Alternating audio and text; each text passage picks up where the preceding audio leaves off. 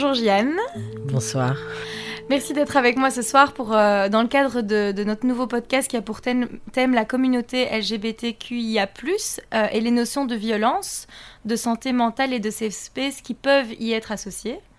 Euh, dans un premier temps, est-ce que je peux te demander de te présenter en quelques mots? En quelques mots, donc je m'appelle Jeanne, j'ai 38 ans, j'habite, je suis français, j'habite à Bruxelles depuis 7 ans. Euh, je suis un, mec trans.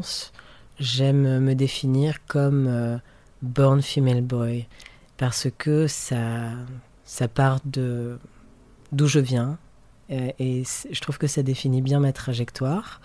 Aussi parce que je garde un certain, un certain attachement euh, à, cette partie de mon identité. je suis artiste, je suis activiste, euh, voilà, sur les questions, les questions de transidentité et les questions euh, antiracistes aussi. Qu'est-ce qui t'a amené dans ton parcours justement à, t'intéresser aux questions ethniques et raciales euh, au sein de la communauté LGBTQIA bah, mon parcours activiste, il, est long. J'ai commencé à l'âge de 19 ans, donc ça fait maintenant 18 ans. j'ai connu plein d'époques, on va dire. Euh, les questions ethniques et raciales dans la communauté LGBTQIA euh, sont arrivées en fait surtout il y a deux ans. la thématique a commencé à venir de plus en plus dans les espaces trans, trans et intersexes. Euh, il y avait des mécontentements du fait que les équipes qui nous représentent, les associations, les institutions soient uniquement blanches. Et du coup, on était pas représentés, sous-représentés, jamais, jamais embauchés. Euh, et les thématiques qui nous sont propres n'étaient pas soulevées. Donc en fait, on gardait des espaces très clivés comme ça, euh, avec des, du coup des émancipations économiques de la part de certaines euh, catégories de, la communauté, surtout des personnes blanches en l'occurrence, et une précarité maintenue, voire qui engendre des situations de, voilà, de, précarité extrême parfois euh, chez les personnes racisées. Donc c'est voilà, c'est une thématique qui revenait quasi systématiquement. On crée des espaces de non-mixité, des espaces de réflexion, etc. On a développé un discours un peu à l'international. Euh, et puis européen. Et puis euh, l'année passée, j'ai rencontré deux, deux, personnes avec qui j'ai cofondé une association spécifique pour les personnes LGBTQIA, noires et de couleur. Ok. Qu'est-ce qu'elle qu'est-ce qu'elle fait cette association dans ses grandes lignes? Qu'est-ce qu'on fait? Ben, On a un an, on va avoir un an en septembre, donc c'est assez récent. On, a surtout créé une identité. Il y avait euh, vraiment un espace vide à Bruxelles. Donc, euh, bizarrement, il y, a des personnes LGBTQIA racisées, évidemment, mais euh, on était toujours isolés, donc on n'avait pas de discours commun. Et puis, on se connaissait très peu les uns une les autres. Et donc, on n'arrivait pas, on n'avait pas identifié nos problématiques spécifiques et nos besoins. Donc, l'association a permis ça. C'est-à-dire qu'elle a permis de créer une communauté, de rassembler, d'identifier des, problématiques spécifiques et d'adresser des réponses. Par exemple, les, groupes de parole mais pas que. On a eu aussi, on a, organisé un colloque, par exemple, sur euh, le manque d'inclusivité dans les espaces LGBTQIA, qui regroupait, au-delà des questions ethniques et raciales, euh, aussi les questions de, diversité fonctionnelle, qui ne sont pas inclus non plus dans, dans, dans les espaces militants et activistes. Euh, aussi la question de, des personnes en situation de demande d'asile, donc euh, les situations de précarité, etc. Voilà. Donc là, tu parles des groupes de parole, des safe space, du coup. Euh, comment toi, tu pourrais le définir, le safe space? Au sein, Par exemple, celui que vous mettez en place au sein de Rainbow Nation Alors, un safe space, il faut savoir que c'est une utopie. Hein. Le safe space en soi n'existe pas, c'est une quête. On essaye de rendre nos espaces plus safe. Donc, on peut dire à la limite safer space.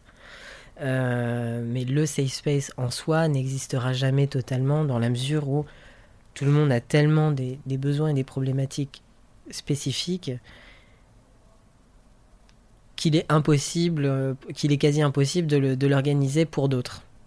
Donc, euh, le mieux, c'est de faire une proposition qui soit flexible d'entendre et d'adapter en fonction du groupe, des personnes présentes et de, questionner l'espace. Hum, est-ce qu'il y a des composantes vraiment essentielles à la création d'un safe space, même si on sait qu'effectivement c'est quelque chose qui, qui, qui enfin, se crée avec les personnes qui sont là et que c'est une perpétuelle quête? Est-ce que quand même, malgré tout, il y a des choses qui peuvent être mises en place pour euh, le favoriser un maximum? Bah, Moi, en tout cas, mon parti pris, c'est d'avancer avec les plus vulnérables en tête et d'adapter la marche. C'est la seule façon de, de, pas, de déconstruire le système de lead, de leader, qui est toujours euh, qui, favorise toujours la personne qui est, qui est le plus dans sa zone de confort. C'est pour ça qu'on se retrouve un peu avec des schémas euh, mono mono euh, représentatifs dans, dans, la société. C'est parce qu'en fait, on avance toujours avec les leaders en tête. Et donc, on se retrouve toujours avec un homme cisgenre, blanc, valide, voilà, en, mm. en, bonne condition physique, avec un capital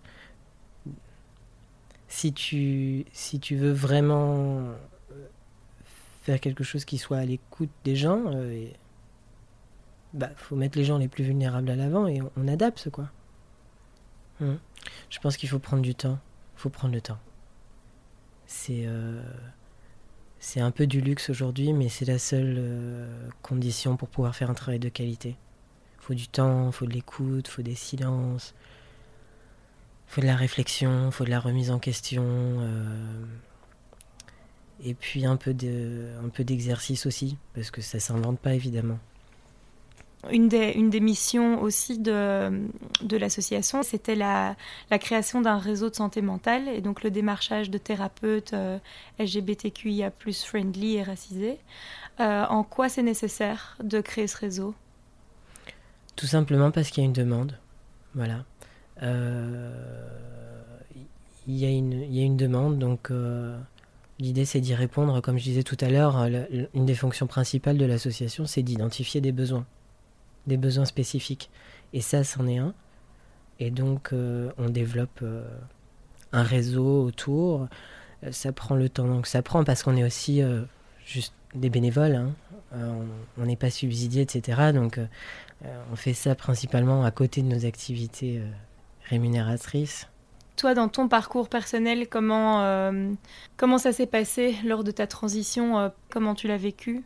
Je l'ai vécu dans plein d'endroits différents. Quand on fait une transition, euh, comme quand on est une femme cisgenre ou, ou, ou qu'on fait partie de d'autres minorités, d'autres types de minorités, on le vit à plein d'endroits différents. On le vit dans son couple, on le vit dans ses relations sexuelles, on le vit dans sa famille, avec toutes les personnes de sa famille, donc c'est aussi un spectre euh, social. Euh, on le vit dans son travail ou dans sa recherche de travail, on le vit dans la rue, euh, avec ses médecins, etc. Donc je ne peux pas avoir une réponse homogène par rapport à ça. Mais justement par rapport aux, médecins, comme on parlait du réseau de, thérapeutes, c'est par rapport à, justement cet aspect précis euh, santé mentale et thérapie. Toi, comment ça s'est passé? Moi, au-delà de la transition, j'ai toujours consulté des thérapeutes. C'est quelque chose qui m'intéresse, le développement personnel, euh, m'améliorer, etc. Hum, pendant la transition, j'ai eu la chance à cette époque de, rencontrer un, psychiatre euh, super, qui, était qui est un psychiatre racisé justement dans le sud de la France. Et ça m'a fait énormément de bien parce que il pouvait voir et anticiper des choses que moi je ne voyais pas encore. C'était qu'est-ce que, qu'est-ce que être et exister en tant qu'homme de couleur dans cette société. Donc euh, j'avais un désir, un désir de masculinité, mon moi profond, j'avais envie de, l'épanouir, de l'émanciper, mais je ne savais pas encore que ça allait euh, euh, inhiber ou j'allais rentrer dans, certains interdits que la société sur ces fondements racistes impose. C'est-à-dire qu'est-ce que, au-delà de qu'est-ce qu'être un homme, qu'est-ce qu'être un homme maghrébin aujourd'hui en Europe? Qu'est-ce que c'est dans tes, dans tes relations? Qu'est-ce que c'est dans ta, encore une fois, dans ta recherche de travail, dans la rue, dans des espèces de socialisation? Ça, forcément, ça allait changer beaucoup de choses. Pas de moi, pas de mon point de vue, pas de. C'est, c'est presque moi qui ai le moins changé dans cette histoire. C'est le regard de la société qui change. Et donc avec lui, c'est ça c'est des choses dont tu as pu parler, enfin, d'avoir un thérapeute justement euh, racisé pour pouvoir parler de ces questions-là, c'était vraiment... Euh, tu n'as pas dû revenir sur des, sur des notions que lui avait de toute façon complètement intégrées, donc c'est en ça que c'est aussi important. Bah lui, il avait, il avait sa propre expérience. Donc euh, après, il n'a pas précipité, il a pas précipité les choses parce qu'il n'allait pas me dévoiler ce que j'allais vivre par la suite. Et puis, de toute façon, il n'était pas sûr que ça se produise. Mais en tout cas, il, il, pouvait me conseiller depuis un angle de vue qui était très précis. C'était euh, pas que être un homme, c'était être un homme discriminé. Il y avait cette sensibilité-là.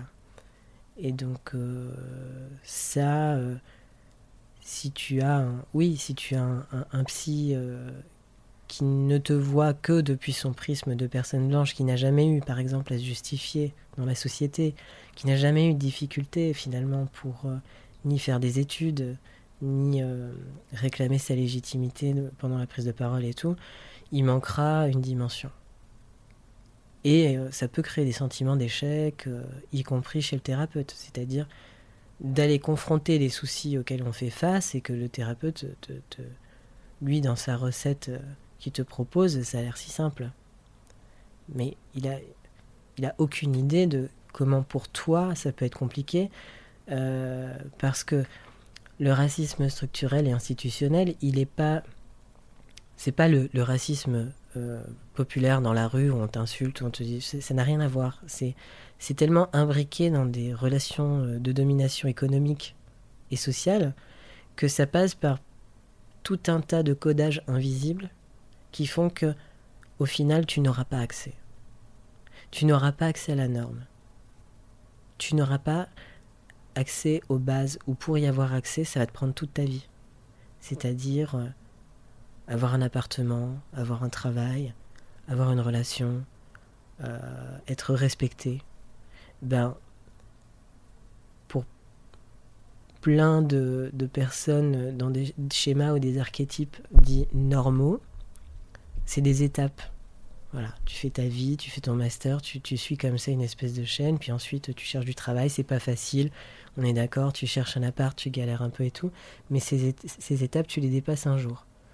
Bah, pour une personne racisée, et puis une personne racisée qui vit une autre discrimination en plus, ce qu'on appelle en ce moment, euh, ces derniers temps, intersectionnalité, donc c'est la discrimination par la race plus une autre discrimination, qui nous vient des, féministes noires américaines, euh, cette double discrimination, ça fait que c'est ce qui est censé être une étape à franchir, en fait, ça va être ta quête de ta vie.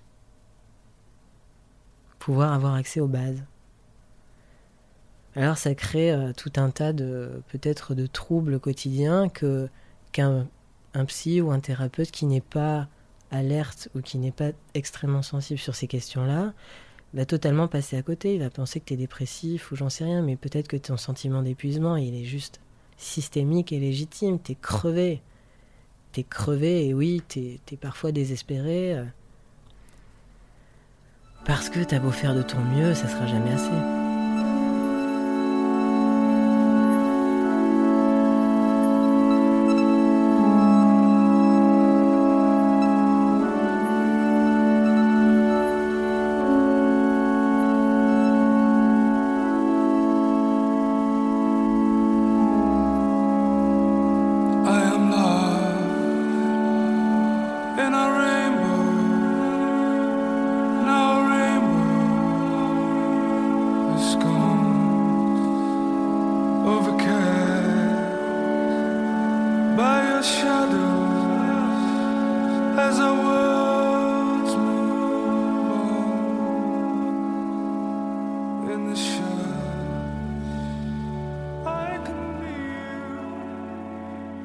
Quand on parle de notion de violence, c'est assez vaste. Elle peut prendre plein de formes et plein de visages, cette violence.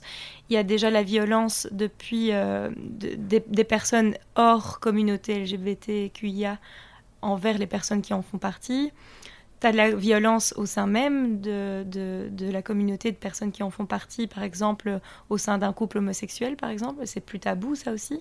Puis tu as la violence intériorisée des personnes qui font partie de la communauté, qui, euh, qui, euh, qui, voilà, qui parce qu'il y a des stéréotypes dans la société qui sont euh, existants, qui font que ces personnes ne peuvent pas être elles-mêmes, et donc il y a cette violence intériorisée.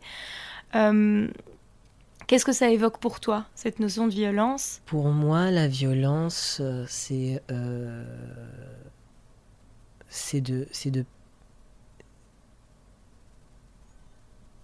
de perpétrer les violences en fait. C'est de ne pas entendre qu'il y a violence. Euh, qu'on soit dans des systèmes de domination, on a été éduqué de, cette façon-là. On a tous et toutes hérité d'éducation dominante qui sont basés sur des schémas hétéronormatifs, euh, euh,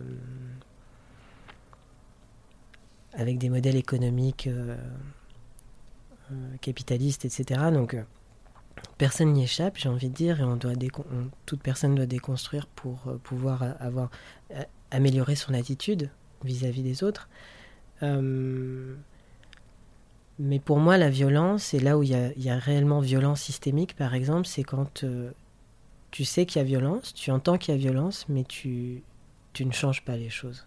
Parce que tu as ce pouvoir. Tu as ce pouvoir euh, sur d'autres communautés ou sur d'autres euh, catégories de gens de dire hein, Mais j'entends bien, hein. j'entends, ça doit être douloureux. Mais qu'est-ce que tu veux que je fasse?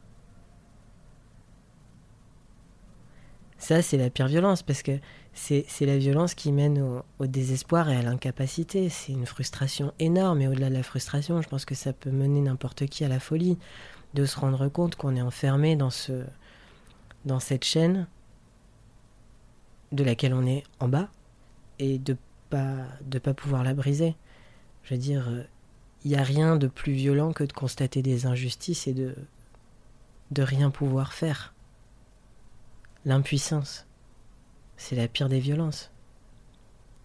Quand toi, tu, as vécu ta transition à l'époque, c'était, au niveau légal, il y avait des normes très différentes qu'à l'heure actuelle. Et, euh, je, pense savoir que tu es passé par un process de deux ans euh, de thérapie presque un peu obligatoire parce que euh, il fallait absolument prouver que si tu voulais devenir un homme, il fallait passer vraiment de la, de la, de la case femme à celle d'homme. Mmh. Euh, enfin, je veux dire, on veut toujours te replacer dans une case et d'être un peu entre les deux, c'est pas possible et pas envisageable. Est-ce que tu peux revenir là-dessus et comment ça, a évolué dans, la sphère un peu justement des thérapeutes, etc. à l'heure actuelle? Bah, ça n'a pas, euh, pas tant évolué que ça. Hein. Euh, ce qui a évolué, c'est qu'il y a des associations, très peu d'ailleurs, euh, qui font un travail de lobby formidable et qui, créent leurs propres cellules de santé mentale et de santé de manière générale. Donc des associations par et pour les personnes trans et intersexes. Il y en a une aussi ici à Bruxelles, genre pluriel. ça, c'est ce qui a évolué lors de ces dix dernières années. Sinon, en soi, les équipes, euh, les équipes dont on parle, les équipes de genre, etc., elles existent toujours. Et puis, de toute façon, euh, les questions trans sont sorties de, la catégorie de, maladie mentale fin 2018. Donc, autant te dire que les systèmes, pour l'instant, ne sont pas du tout adaptés. Fin 2018, une loi est passée. Maintenant, on va seulement rentrer dans la communication de ça et, la mise en place. Et ça se fera à échelle européenne avec, euh, euh, l'accord des gouvernements ou pas. Enfin, voilà, donc maintenant, le travail de... Un, travail plus respectueux peut se mettre en place à partir de maintenant, à partir d'une loi, du moment où il y a des lois en faveur. Donc les équipes de genre existent toujours, elles sont généralement elles sont décriées par les personnes, les activistes trans parce qu'elles sont faites de personnes cisgenres. Et donc du coup, depuis un point de vue toujours euh, externe, c'est-à-dire cisgenre, hétérocentré, euh, normatif, etc. En l'occurrence, ça, c'est, c'est, problématique pour toutes les personnes non binaires, pour toutes les personnes qui n'ont ni envie d'être un homme ni d'être une femme, et, les personnes aussi qui sont à l'aise dans leur position de personne trans. Euh, oui, à l'époque, quand, quand moi je l'ai fait en équipe de genre en France, je l'ai fait parce qu'il y avait une prise en charge à 100%. J'aurais pu passer par des, des, systèmes alternatifs, il y en avait déjà. Chaque fois qu'il y a eu une, une forme d'autorité, il y a toujours eu des systèmes alternatifs qui se sont mis en place, on crée des réseaux. Moi, je l'ai fait parce qu'il y avait une prise en charge par la sécurité sociale, etc. Mais oui, j'ai menti, j'ai menti, euh, j'ai menti un peu. Euh, je me souviens qu'à l'époque, leur problématique à eux, à elles, c'était euh, est-ce que tu voulais faire une transition complète? Alors la fascination pour le, le, le sein phallopénis, c'est vraiment une problématique si, si genre hétérocentrée, quoi, de vraiment tout focaliser sur euh, mais est-ce que tu veux une bite ou pas? Oh, Pardon, je sais pas si je peux le dire comme ça. Tu peux. est-ce que tu veux un pénis ou pas? Euh, Mais d'une, c'est pas leur problème, et de deux, c'est vraiment au-delà de ça, quoi. Tu vois? C'est vraiment au-delà de ça. Le ressenti personnel et profond, il est au-delà de tes parties génitales. S'il y a une cristallisation à ce point, c'est que vraiment on passe à côté du sujet. Donc sans dire qu'il ne faut pas que ça existe, parce que c'est important pour plein de personnes trans. Mais le, problème, c'est qu'il ne faut pas que ce soit la seule proposition, la seule alternative. Et le fait que, effectivement, les équipes ne soient composées que de personnes cisgenres, hétéros et, et, et, à l'aise économiquement, etc., euh, ça a été problématique pour plein plein de monde. Maintenant, j'aimerais qu'on parle un peu de ton travail artistique. Euh, parce que je pense qu'il est assez lié au corps, justement.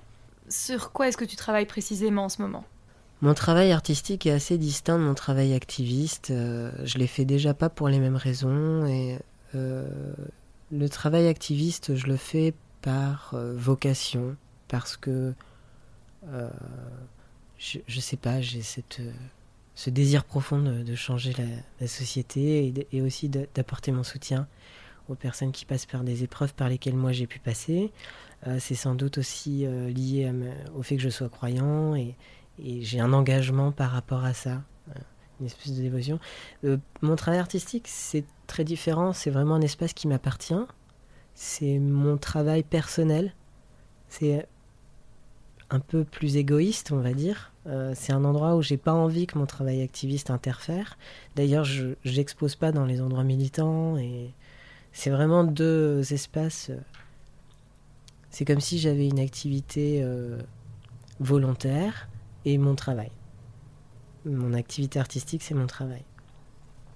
Donc, oui, le corps, il joue une place, mais euh, je n'y revendique pas un message avec une position sociale et il n'a pas une fonction de dénoncer des choses ou, ou d'être porte-parole.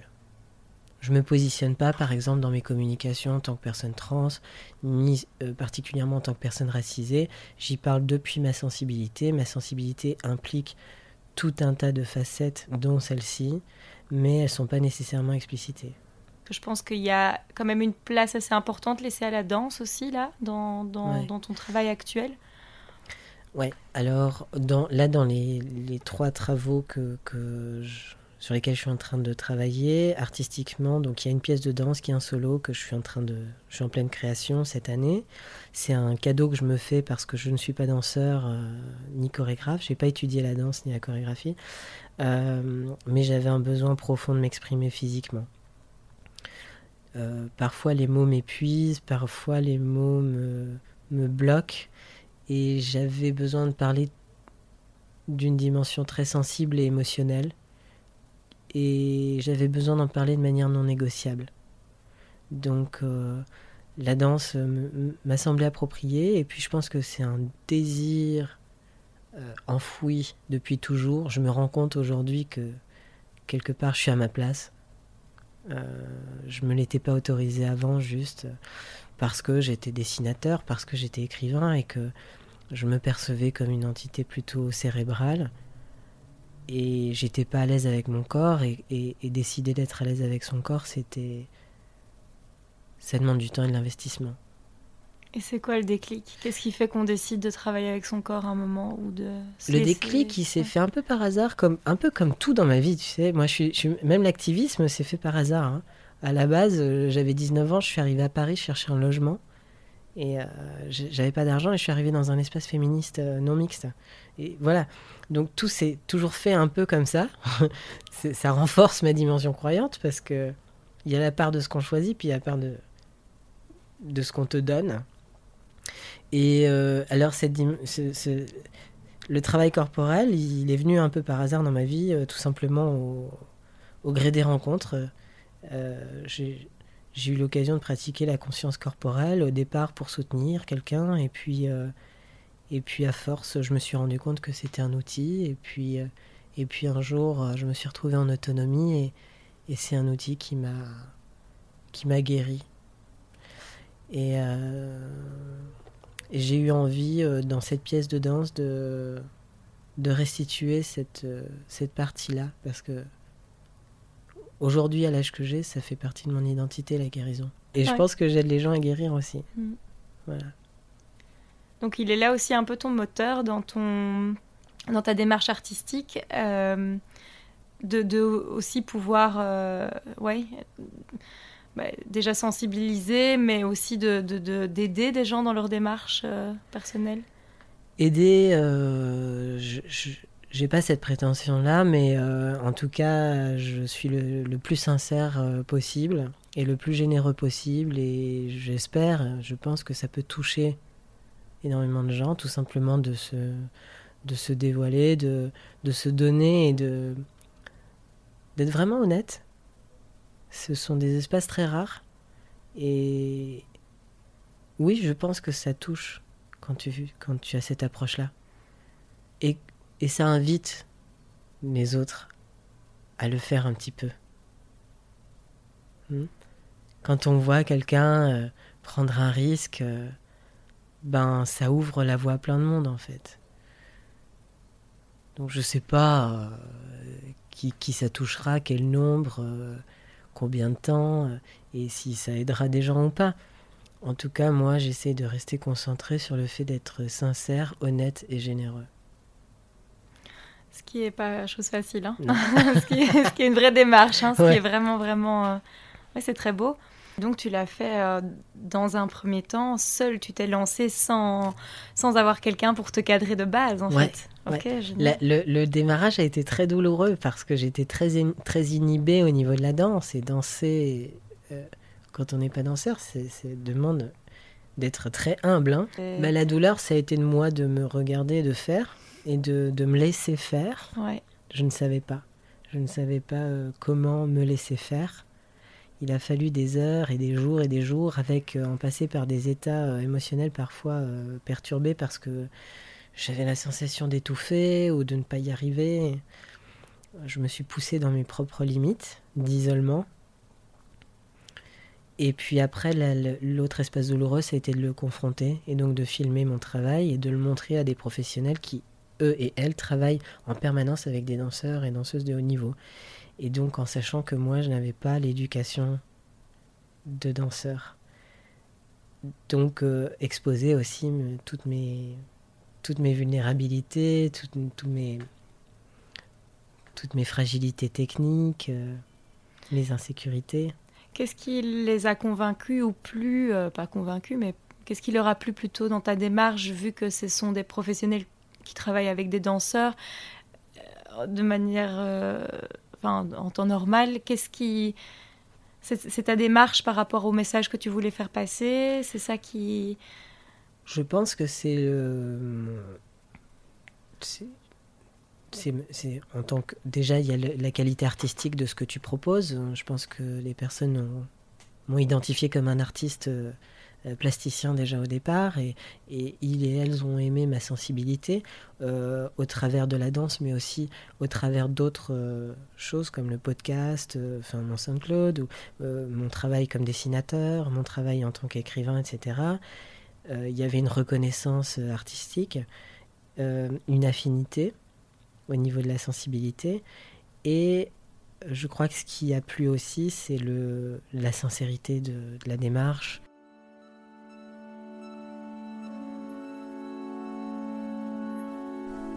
I am an outsider. Où que j'aille, quoi que j'entreprenne, je suis de l'autre côté. Il y a le noyau, puis le cercle autour, Puis moi, je suis à l'extérieur, dans la troisième zone, celle qui n'a pas de nom. Ma place ici n'existe pas, elle n'a pas encore été créée. Je consacre ma vie à la chercher, la dessiner, la justifier, l'expliquer, la montrer, créer le vocabulaire pour en parler. Elle ne ressemble à rien que je connaisse, alors ça prend beaucoup de temps.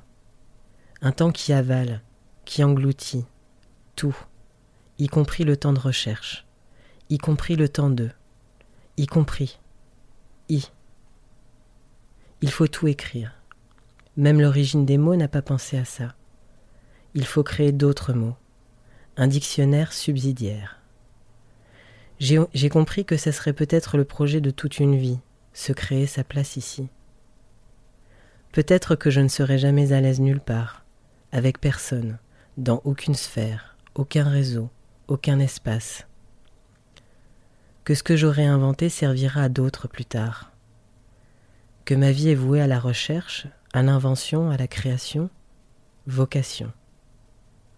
Que je n'en retirerai pas les bénéfices de mon vivant.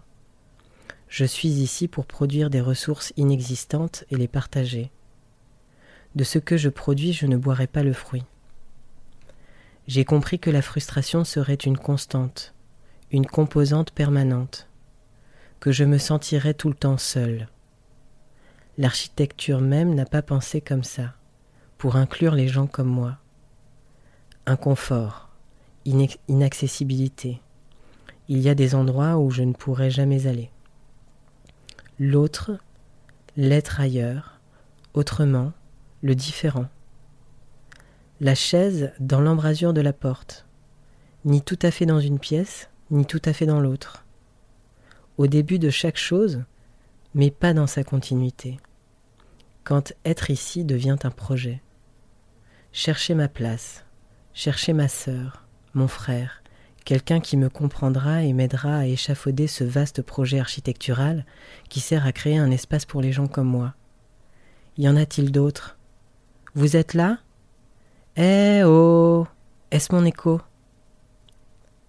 Quoi que tu fasses, quoi que tu crées, tu seras toujours l'étranger, l'étrangeté, celui qu'on n'arrive pas à ranger, l'inidentité, l'ininclus, l'inné, l'uni, l'un, lui, elle, u, i.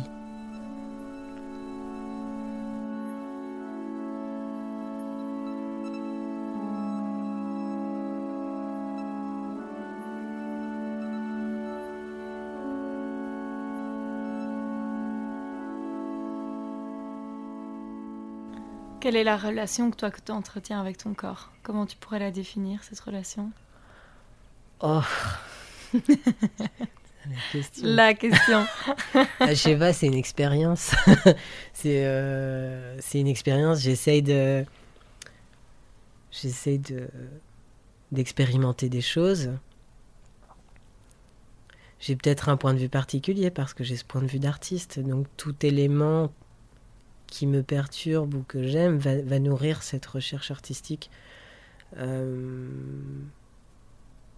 donc oui, j'expérimente avec mon corps et j'apprécie tout, autant les choses inconfortables que les choses confortables. Je m'en sers comme expérience, quoi.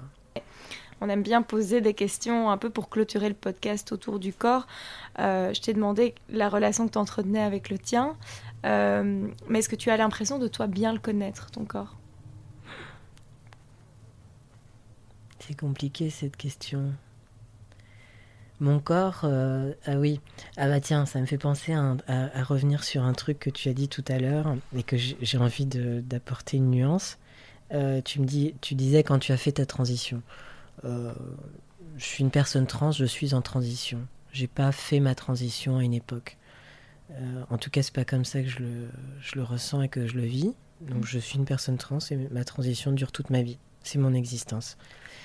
Tout simplement parce que, au-delà d'être de, qu'il y ait des switches masculins, féminins, etc., il y a le vieillissement, il y a la construction socio-économique, il y a plein de choses.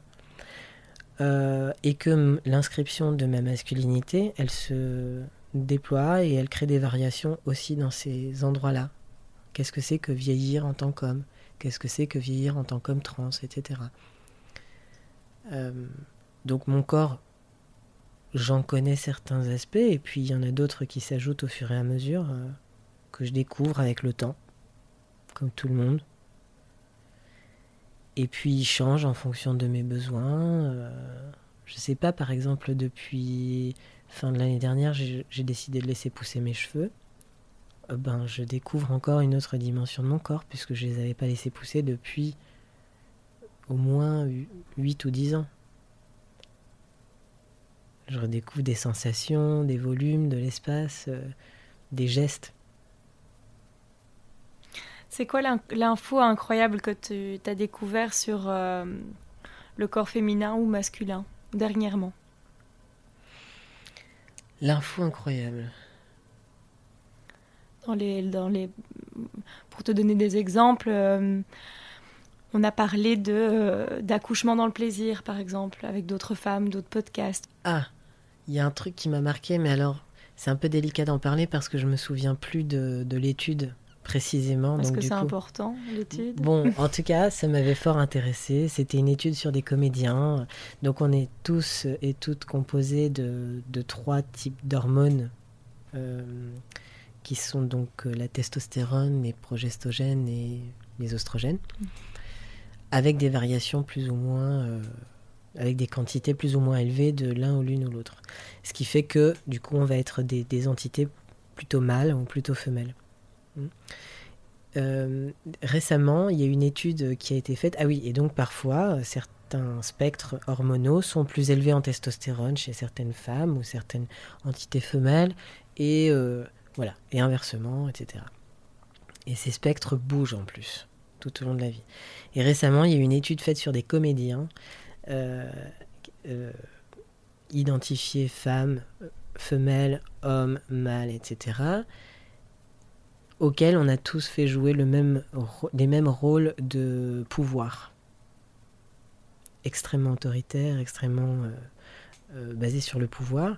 Et ce qui a été constaté, c'est qu'à la fin du training, qui durait euh, quelques semaines, je crois, euh, le taux de testostérone de toutes les personnes qui avaient fait l'expérience avait explosé. Donc, y compris les femmes, femelles qui avaient fait l'expérience, etc., avaient un taux de testostérone surdéveloppé d'avoir été dans ce contexte de domination de pouvoir et d'avoir incarné un rôle de pouvoir. Donc, incidence, pouvoir testostérone. C'est intéressant quand même. Hyper intéressant. Faut creuser, hein. J'ai pas vraiment la référence. Ouais, non, mais c'est vachement intéressant, ouais. En tout cas, ça donne une information qui est intéressante, c'est que nos taux hormonaux fluctuent en fonction de nos nécessités. Oui, et de peut-être même la place qu'on nous laisse prendre, enfin potentiellement quoi. Je veux dire, c'est euh, pas forcément que nos, nos, nécessités, mais je veux dire, si en tant que femme, on te laisse pas prendre de la place par rapport à des postes de pouvoir, par exemple, ben tu, enfin je veux dire, tu ne peux pas développer euh, même au niveau corporel certaines choses parce que euh, mhm. Parce qu'on te laisse pas cette possibilité là quoi. Ouais, tout à fait, tout à fait. Et ça vient du coup impacter plein de choses le désir, la construction de la famille, de la société même. Bah, c'est une très bonne réponse, donc tu avais une très bonne réponse à donner. même les, caractéristiques physiques, parce que si tu développes un taux de testostérone élevé pendant, une certaine, euh, pendant un certain temps, forcément ton corps va se modifier aussi. Voilà. C'est ce qui se passe pour les personnes trans, par exemple. Si elles prennent des hormones, parce que toutes les personnes trans n'en prennent pas, bah, par le biais d'un processus hormonal, tu modifies ta, corporalité. Quelle est ta part de féminité dans ton identité masculine? Bah, Elle est totale. Euh, j'aime très bien. Euh, euh, j'aime être un homme femelle, quoi. J'aime cette, cette complexité-là du coup, elle n'est pas dissociée, enfin, elle est permanente, quoi. Moi, j'ai pas un ressenti. Euh, c'est ça que je disais tout à l'heure, j'ai l'impression que c'est beaucoup le système qui catégorise et qui, du coup, euh, crée des, codages de communication et de, place. Mais moi, j'ai l'impression que ma sensibilité, elle, a pas, elle est toujours euh, flex.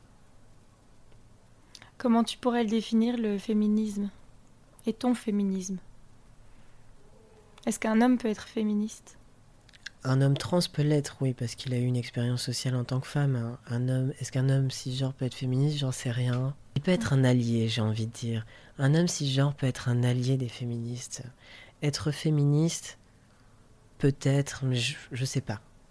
Faut demander, en fait, il faut poser la question des personnes dont c'est réellement le travail. Je pense qu'il y a vraiment des personnes qui sont très pointues sur euh, ces questions-là et je préfère les laisser répondre. Mon féminisme à moi, bah, c'est euh, militer euh, activement en dedans, en dehors, c'est-à-dire sur mon propre comportement, mes propres ressentis, choix, goût, etc. et, et attitudes et aussi à l'extérieur dans la société pour vaincre le sexisme, l'abolir totalement, l'éradiquer. Avec le R de... ouais. Non, mais ouais, ouais. Euh, enfin voilà, euh, éteindre ce système de domination patriarcal qui est, un, qui est une propagande totalitaire euh, qui, qui fait du, du mal à beaucoup de gens à tous les, à tous les autres. y compris les, hommes. Ouais, à toutes les personnes qui ne s'expriment pas comme ça, qui ne, qui ne, se, qui ne se représentent pas dans ce système. Je vais clôturer avec une dernière question. Notre podcast s'appelle Femme avec S. Qu'est-ce que, qu'est-ce que ça évoque chez toi, euh, le mot femme au pluriel? Respect. Euh, je trouve les femmes très courageuses, euh, très inspirantes du, court passage que j'ai pu faire dans mon expérience sociale en tant que femme, j'ai trouvé ça très difficile. J'ai trouvé que la position de, femme socialement est. C'est vraiment pas un endroit confortable, c'est un endroit où on t'embête tout le temps et euh, où tu es tout le temps euh, remise en question et, et dérangée et, et critiquée, commentée, voire violentée. Euh, donc j'ai beaucoup de respect pour les femmes. Et voilà. Je les soutiens, j'espère. J'espère être leur amie. merci Gianne en tout cas, c'était super. Bah, merci Chloé.